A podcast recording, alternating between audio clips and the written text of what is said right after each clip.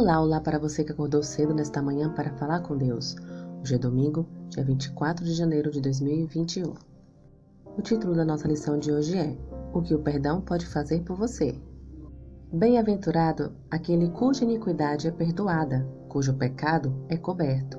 Bem-aventurado o homem a quem o Senhor não atribuiu iniquidade e em cujo espírito não há dolo. Salmos capítulo 32, versículos 1 e 2. Dois dias antes do Natal, Frank e Elizabeth Morris receberam um telefonema assustador. Do outro lado da linha, a pessoa lhes informava que seu único filho, Ted, de 18 anos de idade, havia sido ferido num grave acidente.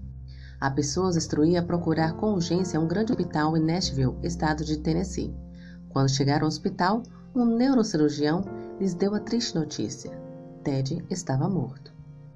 No dia seguinte, na delegacia, o casal Morris ficou sabendo que o outro motorista, Tommy Pigage, havia sofrido apenas ferimentos leves.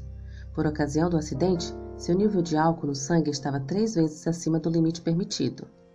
Ele foi acusado como assassino, mas depois de confessar a culpa, a acusação foi reduzida para homicídio culposo, isto é, sem intenção de matar. Meses mais tarde, foi sentenciado a apenas cinco anos de prisão com a estipulação de que, se violasse a sentença, teria de cumprir uma pena de 10 anos. Dizer que o casal Morris, especialmente Elizabeth, ficou revoltado com uma sentença tão branda é dizer pouco. Mais tarde, numa reunião de mães para protestar contra o ato de dirigir sob influência de álcool, Elizabeth ouviu Tommy contar que, ao saber da morte de Ted, ele não conseguia parar de chorar.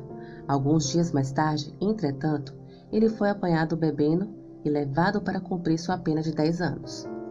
Apesar das emoções contraditórias, Elizabeth começou a visitar Tommy na cadeia. Um dia, enquanto conversavam, ele implorou perdão. Eu perdoo, respondeu Elizabeth. Ela acrescentou: Eu gostaria que você me perdoasse por eu tê-lo odiado. Claro, senhora Morris, ele respondeu com emoção. Numa visita posterior, Tommy contou a Elizabeth que queria muito parar de beber, mas não conseguia. Ela lhe garantiu que ele poderia com a ajuda de Deus, e ele conseguiu. No dia 12 de janeiro de 1985, Tommy foi batizado.